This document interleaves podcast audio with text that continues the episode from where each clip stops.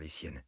Et moi, ça m'énervait qu'on veuille pas lui mettre ses vrais souliers à ma petite sœur, ces petits souliers blancs usés qu'elle portait le jour de l'accident. Ça m'énervait. Et c'est à peu près le seul souvenir de mon enfance lointaine. Au final, c'est un peu comme si, pour de vrai, j'étais né à l'adolescence. Je suppose que Providence était une petite ville comme il en existe un paquet d'autres, et que notre histoire aurait pu arriver n'importe où ailleurs. Mais c'est bien à Providence qu'elle a commencé, et c'était l'année de mes 16 ans. Providence était, elle restera sans doute toujours, une petite ville tranquille, qui s'était enrichie à l'époque des grandes usines crasseuses, et puis qui s'était appauvrie après, à cause du progrès et de l'indifférence avec. Et ça laissait partout des grandes maisons mal entretenues qui foutent les chocottes au milieu des fumées de charbon.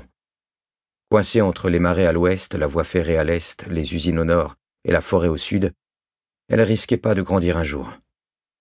Tout ça laissait six mille types un peu inachevés qui survivaient dans une région de plus en plus sinistrée, pleine de chaleur humide et de vent qui rend fou. Et puis ces rangées de maisons et d'arbres tout pareils, ça faisait pas bien de perspective. L'humidité, moi, elle me sortait par le nez, et les gens, ils me sortaient par les yeux. D'aussi loin que je me souvienne, j'ai toujours eu envie de me tirer de là. Merci. Mon paternel, c'était un petit costaud qui parlait pas beaucoup. Et c'était pas plus mal, parce que quand il parlait, ça faisait sortir toute la colère qu'il avait dedans. Il travaillait dur, comme son père avant lui, dans le haut fourneau de Providence, près des étangs de Carmel, pour fabriquer de la fonte qui sert ensuite à faire de l'acier. Passer des heures à faire chauffer le coq, aux ouvriers, ça leur filait des brûlures de dents dehors, des maladies des yeux, des phlegmons, tout un tas de trucs dégueulasses que les patrons attrapent jamais. Le soir, quand il rentrait, mon père, il avait la gueule aussi noire que ses pensées. Il mettait les pieds sous la table et il commençait à mâcher bruyamment sans rien dire. On aurait dit qu'il en voulait à la terre entière, par principe.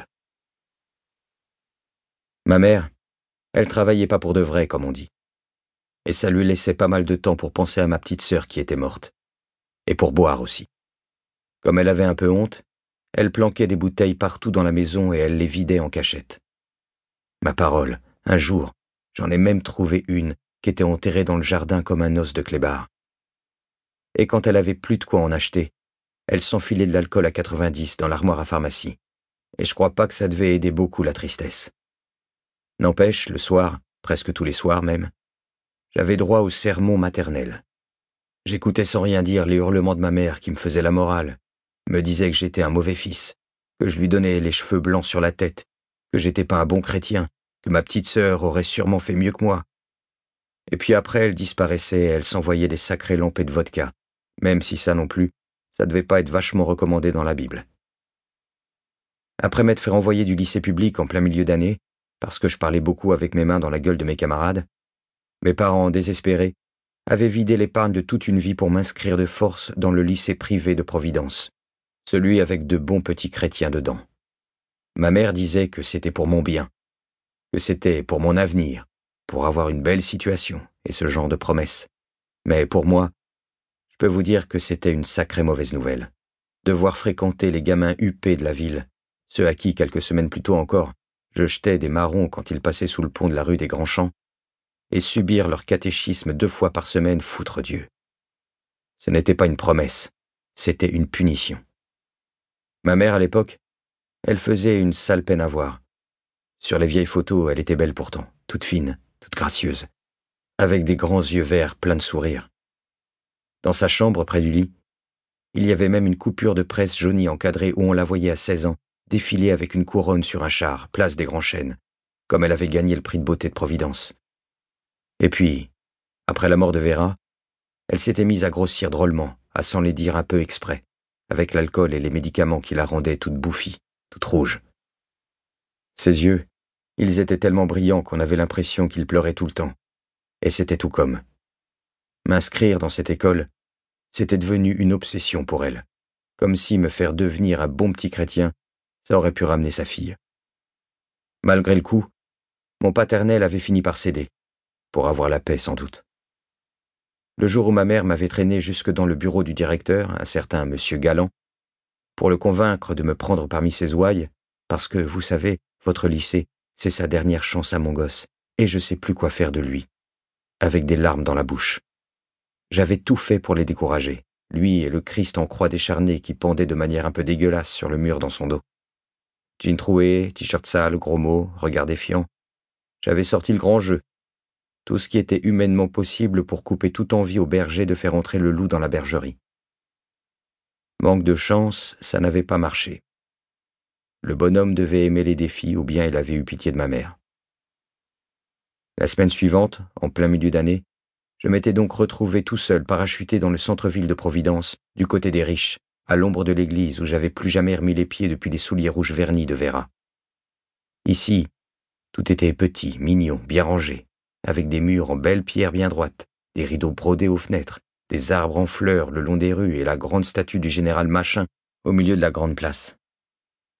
Le lycée privé, il ressemblait à un vrai monastère, ma parole avec la petite chapelle et tout le bazar. Debout, dans la grande cour de briques rouges, je me sentais perdu parmi ces gosses de riches bien coiffés et bien repassés, avec leurs foutus mocassins. Merde alors, ce que je déteste les mocassins?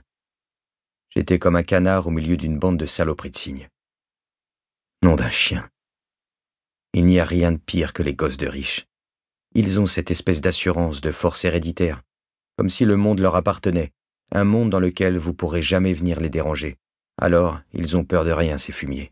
Enfin, de presque rien. La seule chose qui fait vraiment peur à un gosse de riche, c'est de se prendre une bonne grosse droite en pleine face. Moi, c'était le contraire. À part distribuer des beignes, je savais pas faire grand-chose d'intelligent. Quand le juge m'a demandé pourquoi j'avais toute cette violence en moi, j'ai pas trop su quoi répondre. J'aurais bien voulu lui dire que c'était parce que mes parents étaient une belle paire de salauds tortionnaires et que j'avais été battu pendant toute mon enfance dans la gueule, mais c'était même pas vrai. Bien sûr, mon paternel m'en collait pas mal dans le genre, mais à l'époque, tout le monde faisait ça. Non, si j'avais toute cette violence à l'intérieur, c'était peut-être simplement parce qu'il y avait de la place. Les premières minutes dans la cour du lycée ont sans doute été parmi les plus angoissantes que j'avais connues jusque-là. Je me voyais déjà crever parmi les fesses bénies, à passer une année entière sans me faire un seul ami, obligé de réciter le Notre Père à la première heure pour me faire ensuite harceler par une armée de professeurs qui ressemblait plutôt à une meute de curés vislards et de nonnes frustrées. J'avais beau jouer les gros durs, tout seul dans mon coin, il faut pas se raconter d'histoire. Je n'emmenais pas large. Et c'est là que Freddy est arrivé. Freddy Cerezetto. Je l'avais déjà croisé une ou deux fois dans les rues de Providence, plutôt du côté des mauvais quartiers. Avec six mille congénères dans le patelin, vous connaissez rapidement tout le monde, ou au moins la sœur ou le cousin germain débile de tout le monde. Lui et son grand frère avaient la réputation d'être les pires bagarreurs de la ville, de sacrés cogneurs. Ils étaient beaux aussi, beaux comme des acteurs de l'époque du noir et blanc, ténébreux, et les filles attendaient d'être sûres qu'on les verrait pas pour se retourner sur leur passage. Mais jurez, elles se retournaient toutes. Leur paternel tenait un garage un peu dégoûtant au nord de Providence, du côté des marais, le garage Cerezetto, réparation toute marque, et ça se voyait sous leurs ongles. C'étaient deux petits ritals à la pommade, aux épais cheveux charbon, et à cette époque, les gens se méfiaient des ritals a priori. Les ritals, il disait, c'étaient rien que des voleurs et des menteurs. Quand il y avait cambriolage, tous les yeux se tournaient dardard vers les deux fils Cerezetto, mais moi, ça me les rendait plutôt sympathiques. Depuis tout petit, j'ai toujours éprouvé une sorte d'attirance naturelle pour les parias, un peu comme de la reconnaissance. Quand il y a un match de boxe à la télé, c'est plus fort que moi, je suis toujours du côté de celui qui s'en prend plein les gencives. Quand il s'est pointé devant moi près du panier de basket où je fumais clope sur clope, pour avoir l'air d'être méchamment occupé en attendant la première heure de cours, il faut bien reconnaître que Freddy était habillé comme un parfait petit immigré. Chemise à carreaux et pantalon en velours, aussi étriqués que démodés, qui avait dû être plus ou moins élégant dans un lointain passé, quand ils avaient appartenu à son grand frère, et que sa mère avait dû raccommoder plusieurs fois, vu les pièces grosses comme ça aux coudes et aux genoux. Mais, bizarrement, ces vieilles fringues de bûcheron Freddy, je vous jure, il les portait avec classe. Et j'ai beau ne pas être porté du tout sur la chose religieuse, même la grosse croix en or de bigot qu'il avait autour du cou lui donnait une méchante allure. Alors, c'est toi le petit nouveau? À cet instant-là, je me suis dit qu'il allait me mettre une belle rouste comme ça, pour pas un rond. Une histoire de marquage de territoire, un rite de passage que devait subir tout nouvel arrivant, un truc de mal dominant. J'ai pensé alors qu'il n'y avait que deux issues possibles. soit on devenait des